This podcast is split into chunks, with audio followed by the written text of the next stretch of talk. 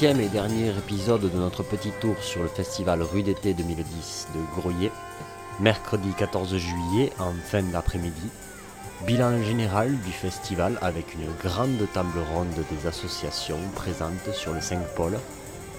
Je rappelle les cinq pôles, résistance d'hier et d'aujourd'hui, respect de l'environnement, défense des services publics, culture et médias, indépendance et pluralité, et dignité, liberté et solidarité.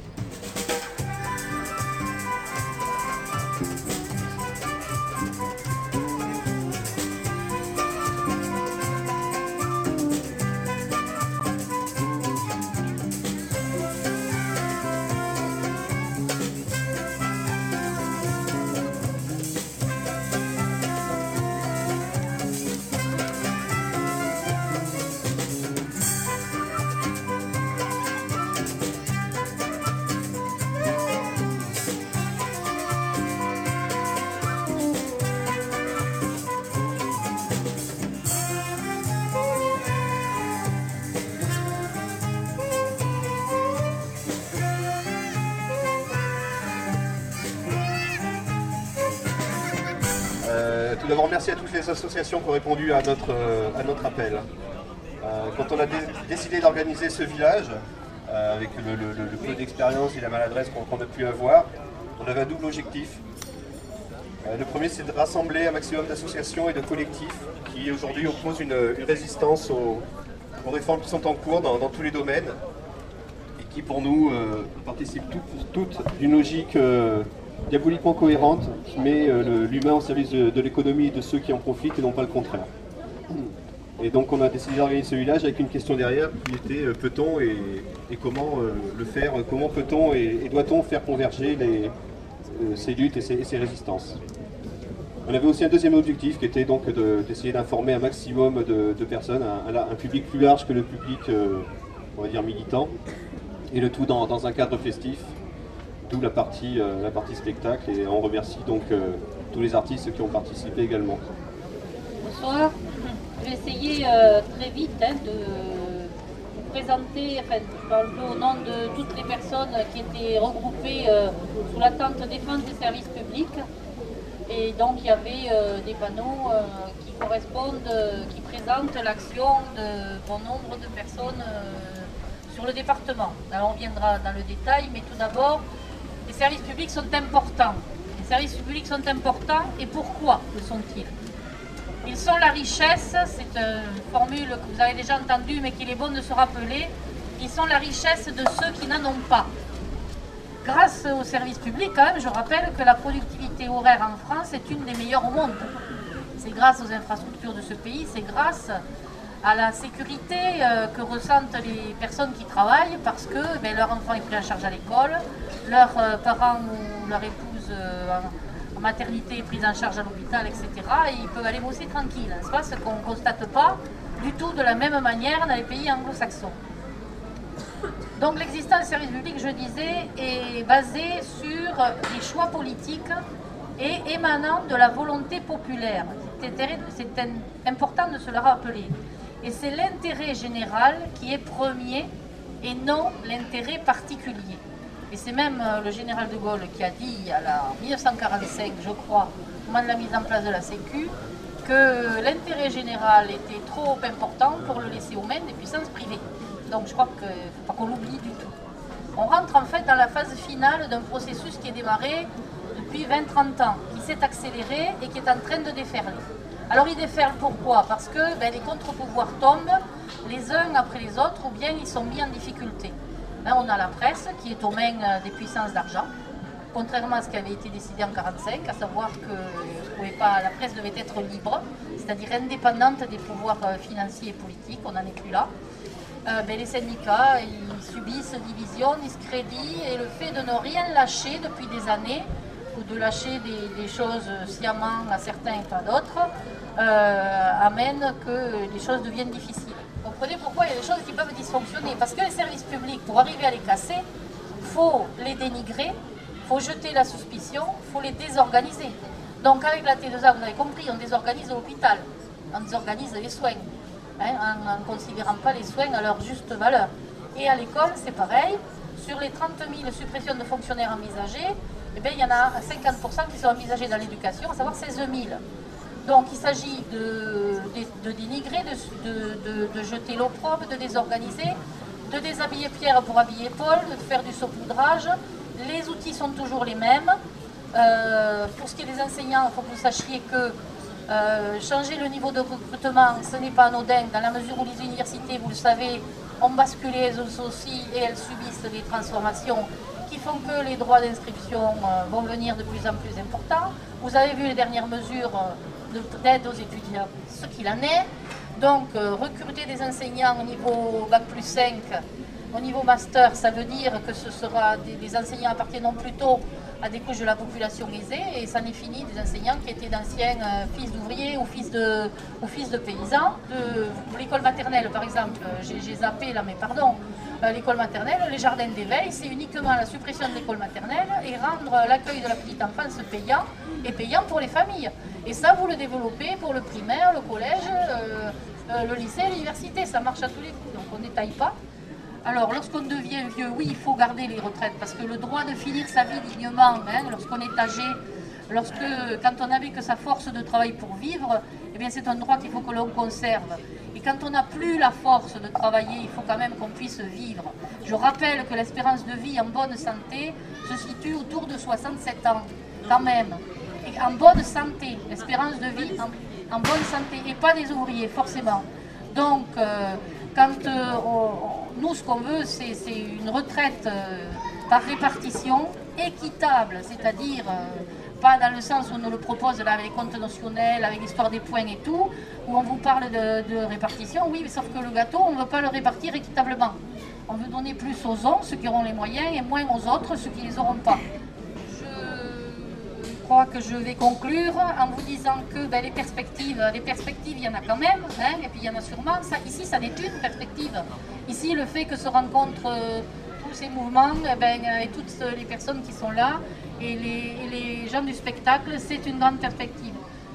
Alors, euh, nous, on était sous cette tente-là, donc euh, dignité, liberté et solidarité. Donc, on pouvait trouver avec nous Amnesty International, des personnes proches de RSF, euh, contre vidéosurveillance, cercle de silence, qui ne portaient pas forcément le stand, mais qui étaient, euh, proches de ces mouvements-là. soutien aux familles tchétchènes, le MRAP, donc, qui lutte contre le racisme, le DA, le droit au logement, aussi représenté Bazar au Bazac, un autre mouvement de convergence des luttes sur, sur Toulouse, qui n'était pas particulièrement là, mais enfin on était là pour en parler si besoin. Euh, le CEL, donc euh, système de solidarité locale, et donc euh, résistance à la délation, qui, en, deux mots, parce que c'est pas forcément connu, qui lutte contre la loi prévention de la délinquance et ses visées sécuritaires, liberticides, restriction des libertés et atteinte aux libertés individuelles, fichage, voilà.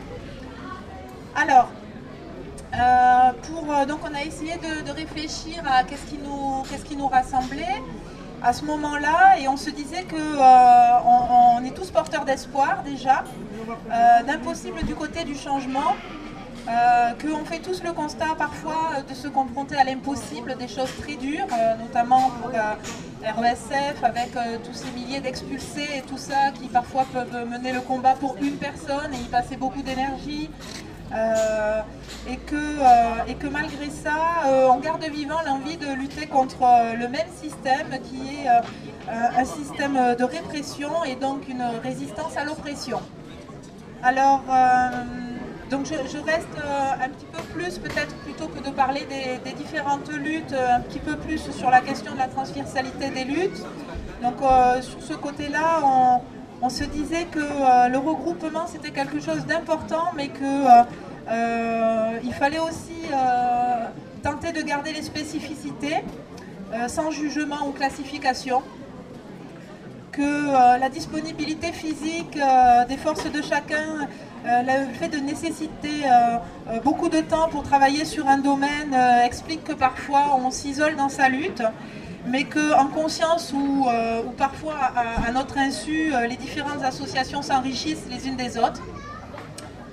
Alors on se disait aussi qu'on était pour la majorité des collectifs de lutte sur le domaine législatif, c'est-à-dire contre une loi ou pour l'application d'une loi ou pour la création d'une loi. Et on faisait la remarque que le sel, lui, de son côté, était une force de proposition, une alternative commerciale, c'était enrichissant d'avoir un peu ces, deux façons d'entrer en lutte contre le système. Euh, tout dans, cette logique de convergence des luttes, euh, on avait envie donc d'insister sur la question de l'horizontalité euh, dans la visée globale, c'est-à-dire en se différenciant peut-être de ce que peuvent proposer les partis politiques qui sont davantage pyramidaux. Ça a fait un petit peu l'objet de discussions parce qu'il y avait une personne dans le groupe qui, qui se questionnait quand on disait euh, être tous ensemble sous la, lutte contre un système, c'est ce que font les partis politiques. Après, à, chacun de choisir son parti politique, mais euh, ils sont sur une visée globale. Et euh, nous, on, en arrivait un peu à dire que la richesse des différents collectifs qui se réunissaient, c'était cette horizontalité. Et justement, ce non-jugement du travail du voisin et le fait de pouvoir travailler en liberté au niveau de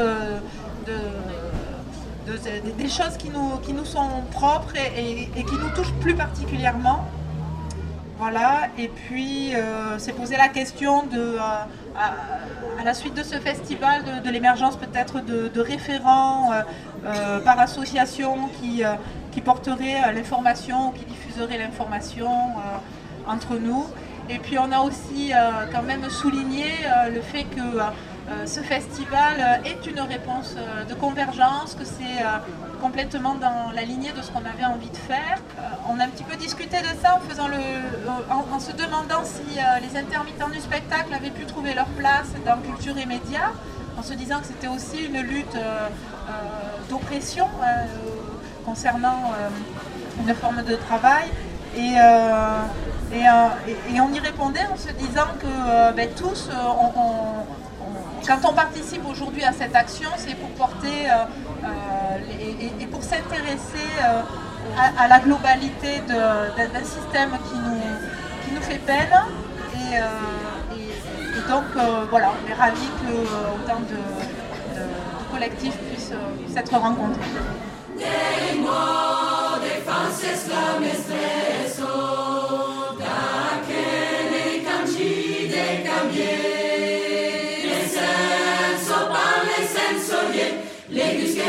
senso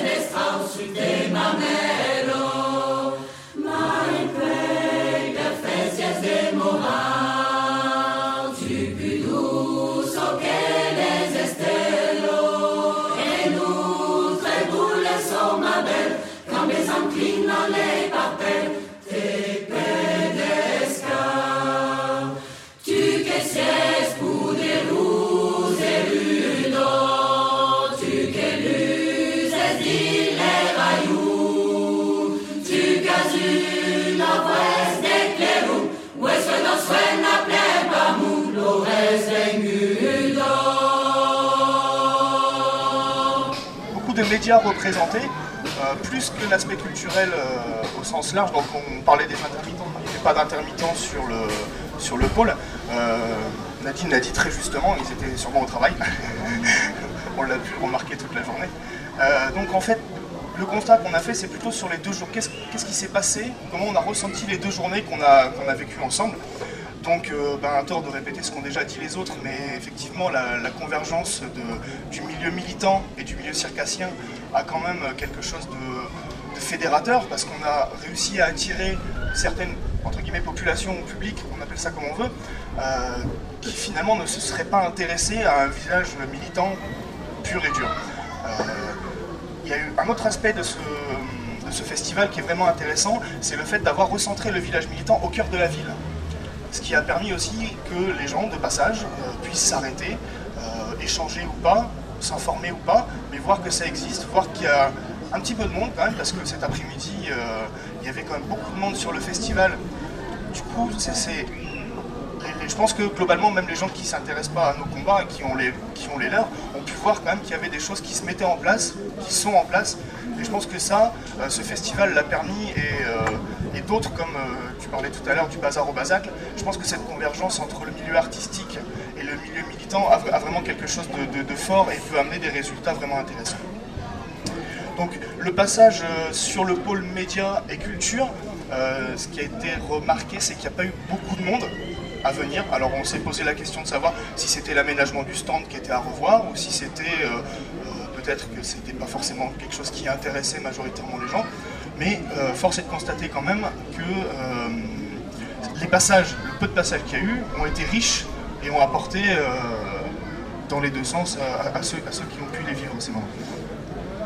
Donc autour de cette présentation, il y a quelque chose qui a émané, c'est dire il faut qu'on se rencontre avant, ou au moins préparer dans les festivals ou dans peu, peu importe les rassemblements, que les gens aient au moins une heure de réservée à eux pour, pour ne pas faire quelque part ce qu'on a fait, c'est-à-dire se rencontrer vraiment au moment de la synthèse, mais plutôt se rencontrer au moment où on prépare le stand ensemble pour euh, insuffler une dynamique, nous connaître. Et bon, là, on est parti de, ce constat sur la présentation du stand, mais c'est valable aussi pour euh, l'énergie qui en émane. Quelque chose qu'on a ressorti, c'est le, le point positif qu'on a retrouvé ici, c'est euh, la multitude des échanges, quelle que soit la forme des échanges qu'on a pu avoir. Là, c'est directement euh, lié aux médias, dans la mesure où euh, co- comment informer, il y a diverses sources d'informations, mais euh, les cafés repères qu'il y a pu avoir, les différents stands, le débat un peu plus formel qu'il y a eu hier soir et, et- la discussion qu'on a ce soir, c'est de se dire, la multitude crée l'envie quelque part. Parce qu'on on peut ne pas avoir envie de parler devant 50 personnes, on peut avoir envie de prendre la parole devant 10 personnes dans un café repère, ou d'autres préfèrent euh, prendre la parole devant 50. euh, Bonsoir. Donc j'étais dans, entre autres dans toutes les tentes, mais ce soir je vais faire la synthèse de celle respect de l'environnement. Donc respect de l'environnement, il y a un petit amalgame dans le thème respect de l'environnement. L'environnement, le problème c'est que c'est autour d'un noyau. Donc le noyau étant l'humain bien entendu, puisque nous sommes très anthropocentristes. Donc je préfère utiliser le terme plus politique d'écologie. Mais l'écologie, certains vont dire que c'est une science. Et la science peut mener à des dérives. Donc on va parler d'écologie profonde. Cela vous va? Le constat, il est simple, mais il fait appel à notre mobilisation. La biodiversité est menacée. Les sols, l'air, l'eau sont pollués. La santé des êtres vivants, et donc des êtres humains, est atteinte dans son intégrité. Des multinationales polluent, détruisent, imposent des brevets sur le vivant, inventent et imposent des chimères, comme les OGM, les plantes mutées, les nanotechnologies, la biologie synthétique, etc. Uniformisent le monde à l'image de leur idéal.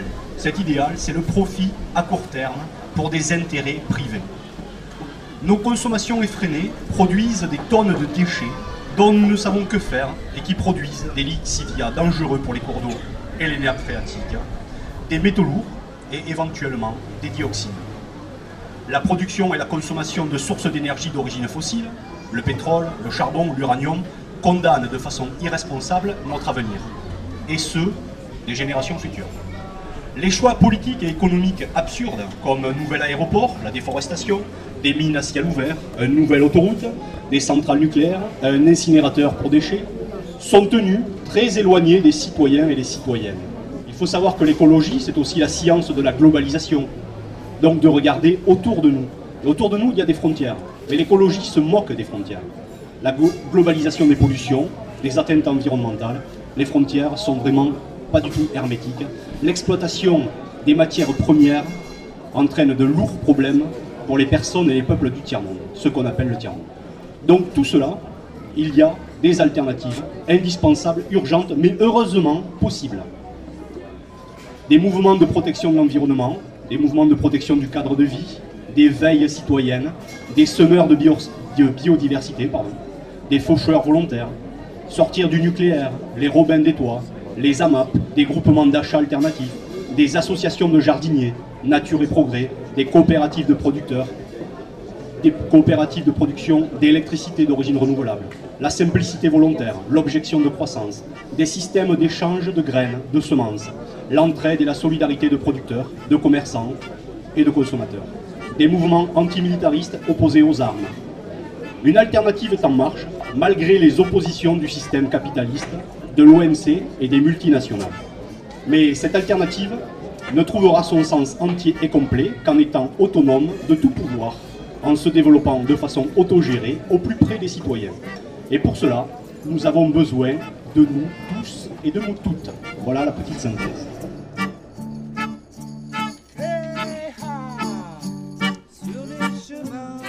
De l'eau potable,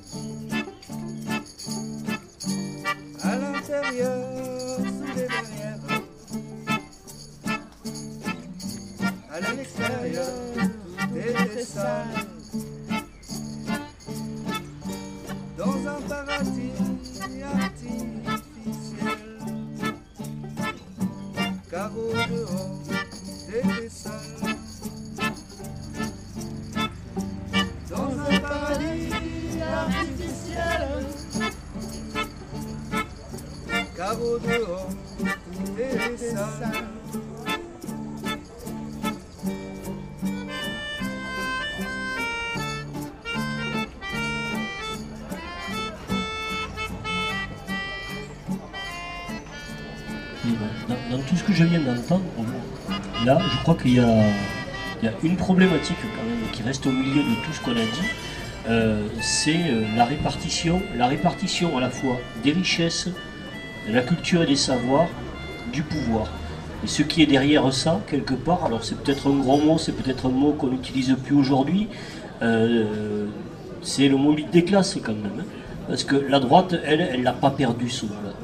Euh, quand on dit répartition des richesses, euh, c'est ce qui arrive aujourd'hui effectivement avec euh, tout le pillage qui se fait de la valeur qui est fabriquée par les salariés dans les différents pays et qui est pillée par quelques banquiers et quelques cadres supérieurs qui s'emparent de l'essentiel des richesses. Quand on parle de, répartition culture, c'est à la fois tout ce qui est l'enseignement, mais aussi tout ce qui est euh, culture non marchande. Euh, Il y a quand même une différence entre ce que fait TF1 et, euh, et ce qui a pu se produire ici pendant ces quelques jours au niveau des, animations, des spectacles. C'est une culture qui n'est pas en dehors de tout système marchand, mais qui ne se revendique pas d'un système marchand, d'un système de fric. Et ensuite, la troisième chose, c'est la problématique du pouvoir. Parce que le libéralisme, ce qu'il développe depuis des années, c'est quand même ce qu'il y a derrière, c'est l'État autoritaire. Euh, on a pu le voir dans les années 70 autour euh, des pays d'Amérique du Sud, avec tous les fascismes qui s'y sont installés, soutenus à la fois par les États-Unis, mais aussi par les pays européens. Euh, c'est ce qui se passe en France aujourd'hui et dans les pays européens avec euh, l'espace Schengen, avec euh, les, sans-papiers qui sont euh, renvoyés dans leur pays, avec cette traque qui est la traque aux pauvres hein, dans notre pays, parce que arriver à opposer les salariés et les gens qui sont soit au chômage, soit dans la précarité, arriver à opposer entre eux les différentes catégories de salariés, c'est aussi un moyen pour la droite d'arriver à garder le pouvoir. Euh, Quand je parlais de lutte des classes tout à l'heure, eh bien, ce qui a réinventé effectivement, c'est la lutte des classes de la part des salariés. Et le seul moyen de s'opposer aux tenants du capital, il faut bien les appeler par leur nom, c'est de pouvoir se mettre en grève et de bloquer leur système dans la société actuelle euh, qui fonctionne à flux tendu. Une semaine, 15 jours de grève, et ils sont à genoux et on peut discuter. C'est ça qu'il faut construire dès la rentrée de septembre. Essayez de faire court, que tout le monde puisse. euh, Non, non, mais j'ai pas l'intention de parler longtemps. Mais je voudrais juste féliciter les organisateurs du festival. Je trouve qu'il est franchement utile et que ça donne beaucoup d'optimisme de, de, de rassembler ici tous les, toutes les associations qui, euh, qui, qui luttent contre le système capitaliste et contre cette société oppressante qui a tendance à tuer l'humain. Et je voudrais juste dire qu'il me semble que euh, une fois qu'on a fait euh, euh, chauffer la cocotte, réfléchi ensemble pour faire converger, je ne sais pas si vous serez d'accord avec moi, mais j'ai envie de dire et de lancer l'appel de réussir, d'absolument réussir le 7 septembre, cette manifestation nationale qui a été enfin décidée, même si c'est vrai que dans les entreprises, dans la société, on n'a pas toujours été bien d'accord et bien content de ce que les syndicats ont pu arriver à décider. Mais je crois qu'il faut qu'à la base, nous qui sommes là dans les festivals et durant tout l'été, on prépare et qu'on réussisse pour gagner, parce qu'on est obligé de gagner la bataille des retraites. On est obligé, il s'agit de nos vies, euh, de nos vies aujourd'hui, nous les jeunes, ou les moyens, ou les anciens. C'est quelque chose qu'il faut conserver.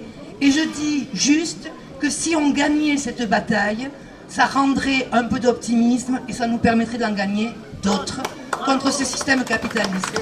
Donc je vous appelle tous à, à propager l'idée du 7 septembre. Il faut qu'on soit en grève et dans la manifestation le 7 septembre. À la fois les alternatives et les luttes de classe dont on parlait tout à l'heure. Oui, je, je craignais de, de faire euh, ma petite page perso, mais comme on m'y invite, parce que c'est c'est- c'est un- une action concrète que vous pouvez tous faire avec un mètre carré dans votre jardin. Hein Alors, euh, je, je- suis euh, en- enthousiasmée par euh, l'énergie qui se dégage de, de ce festival. Et, et- et si vous avez envie de prolonger et de faire vraiment quelque chose de concret, sans, sans- sans un centime, sans, aucun investissement, euh, vous, venez prendre des graines chez, euh, alors pour le dire, c'est chez Florence Pelou, c'est une paysanne boulangère près de Cordes. On vous confie un sachet de graines comme ça, un, petit, un, fond, voilà, un fond de main. Vous le plantez chez vous, un mètre carré, vous le regardez pousser, vous le protégez des oiseaux, vous le rapportez l'année d'après. Et on multiplie ainsi des blés de pays. Les blés de pays qui sont l'alternative aux, euh, semences trafiquées par tous les moyens que vous connaissez et qui sont l'avenir parce que euh, le jour où les industriels de la semence nous diront euh, top là, maintenant euh, on vous vend ça dix fois plus cher, on sera à genoux, on sera leurs esclaves. Il faut absolument qu'on reprenne en main notre indépendance alimentaire et ça passe par la semence et ce qu'on aura dans nos assiettes. Et je vous assure que c'est beaucoup plus important qu'on ne l'imagine. Et tout ça, ben, ça tient dans le creux d'une main. Il faut restituer euh, aux paysans la liberté et la, possibilité de, faire pousser des, euh, des plantes qui sont viables, sans intrants chimiques, sans, euh, sans, traitement extraordinaire. Tout simplement quelque chose voilà, qui, qui, qui, qui va leur permettre de faire du pain nourrissant qui, et, qui, est l'avenir. On va retourner au pain, moi j'en suis persuadée. Ça sera notre base. Donc, vous venez, vous, vous allez voir ce site, ces contacts. Euh, c'est euh, Summer MIP, Midi-Pyrénées. Summer comme Summer de la biodiversité cultivée. On a les blés, on a du houblon, on a du sainfoin. Bon, je vais faire court. Mais vraiment, ça, c'est un acte militant, euh, symbolique. Voilà. Un peu de grain au fond d'une main. Vous en ramenez un petit sachet et on va pouvoir faire boule de neige et reprendre notre indépendance. Graines de résistance, la- l'avenir au creux de la main. Je vous donne, un, pour ceux qui sont intéressés, je vous donne un, un. L'appel des appels, donc quelqu'un voulait intervenir là-dessus Ben oui, voilà, on est venu pour intervenir sur euh, l'appel des appels, dont vous avez peut-être entendu parler. Voilà, donc euh, on voulait en dire quelques mots. On est trois là aujourd'hui. Euh, alors, deux mots sur comment est né l'appel des appels en 2008. euh, de, euh, à l'appel, donc, suite à plusieurs pétitions qui avaient été lancées dans l'année qui avait précédé. Souvent la recherche, souvent la clinique, souvent les rasettes, souvent les universités, etc. Euh, donc Stéphane Chédry et Roland Goury ont décidé d'essayer de euh, fédérer euh, les appels, plusieurs appels, sous l'appellation de l'appel des appels, et ont lancé un rassemblement. L'idée étant plutôt de faire converger en gardant les singularités, comme vous le disiez tout à l'heure. Et donc ça a été l'occasion pour plusieurs professionnels de se rencontrer et d'essayer de faire un état des lieux sur ce qui, pour chacun dans son métier, devenait euh, difficile, voire impossible. Donc euh, euh, c'est parti au départ de psy et d'universitaires, et puis finalement on s'est dit qu'il ne fallait pas rester entre soi, mais plutôt précisément ouvrir les champs. Et donc ça a donné lieu à plusieurs rencontres, alors au niveau national, et puis nous localement on est à d'AMP, donc appel des appels Midi-Pyrénées. On a organisé donc à partir de 2008-2009 plusieurs rencontres intercatégorielles, interprofessionnelles, euh, ben, qui ont permis aux gens de venir euh, dire ce qui est dans leur métier. Alors ce sont des métiers qui ont à voir avec euh, le public. et donc des gens qui travaillent dans l'éducation, à l'hôpital, dans la justice, dans le social, dans la culture, dans les médias. Donc de venir dire ce qui, ben, pour chacun d'entre eux, devenait impossible et insupportable à, vivre dans le travail. C'est vraiment ça qui, fait converger les échanges et les analyses.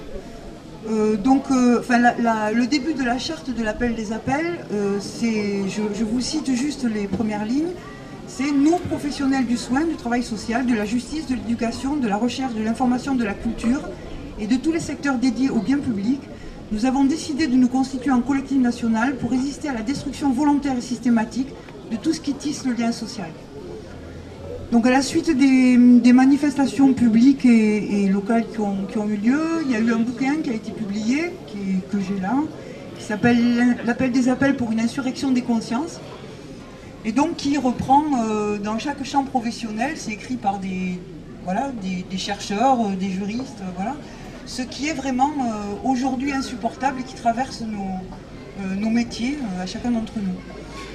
Euh, donc en gros, ce qui est ressorti de nos, réunions et de nos débats, euh, et qui donc fait l'insupportable de chacun, et de tous semble-t-il, enfin en tout cas de tous ceux qui viennent participer, euh, c'est notamment la, prégnance de, l'expertise, du contrôle, du dépistage, de l'évaluation, que ce soit pour les usagers, comme on les appelle aujourd'hui, ou les professionnels, le remplacement de- des mots qu'on utilisait jusqu'à maintenant dans nos métiers par de nouveaux mots qu'on nous impose et qui tendent à envahir le champ Euh, ce qui fait lien aussi, c'est qu'on subit professionnellement de nouvelles pratiques managériales euh, qui s'imposent et par rapport auxquelles on a du mal à, à résister justement. Et ensuite, dernier point sûrement fort, il y en a d'autres mais j'essaie de les résumer, euh, un individualisme euh, forcené euh, dans nos divers métiers qui incite à la compétition euh, et à la guerre de tous en brisant les solidarités. Donc à l'issue de, quelques réunions qui ont permis de faire euh, cet état des lieux et euh, de dresser ces analyses, eh bien évidemment on a essayé de réfléchir à euh, quelles résistances on pouvait mettre en œuvre et comment on pouvait les développer.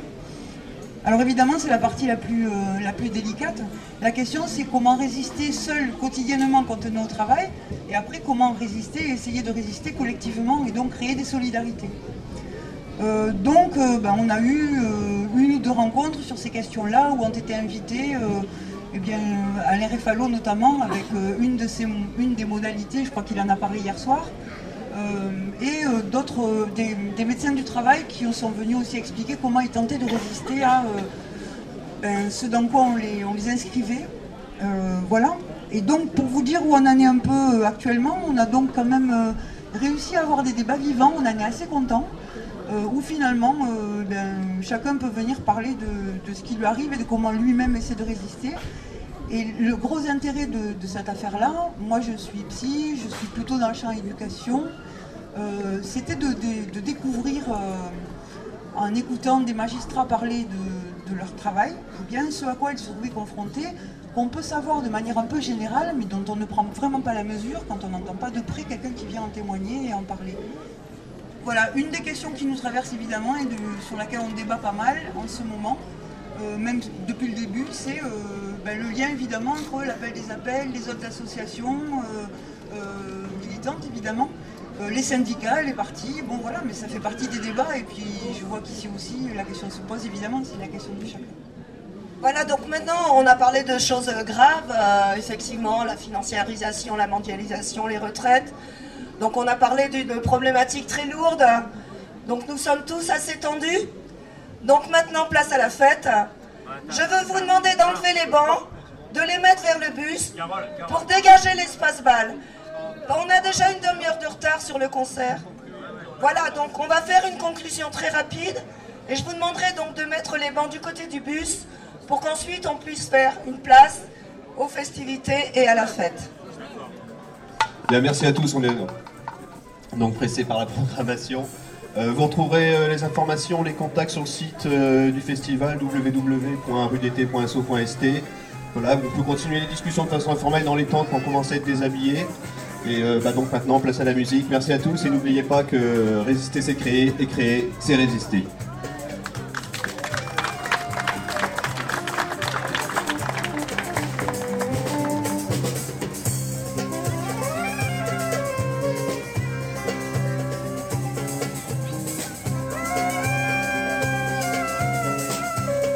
Sûr, il manque des intervenants dans notre prise son. Bien sûr, la parole a été beaucoup plus riche et vaste que ces extraits le proposent. Alors bien sûr, il faudra venir sur place pour la prochaine édition du festival Rue d'été.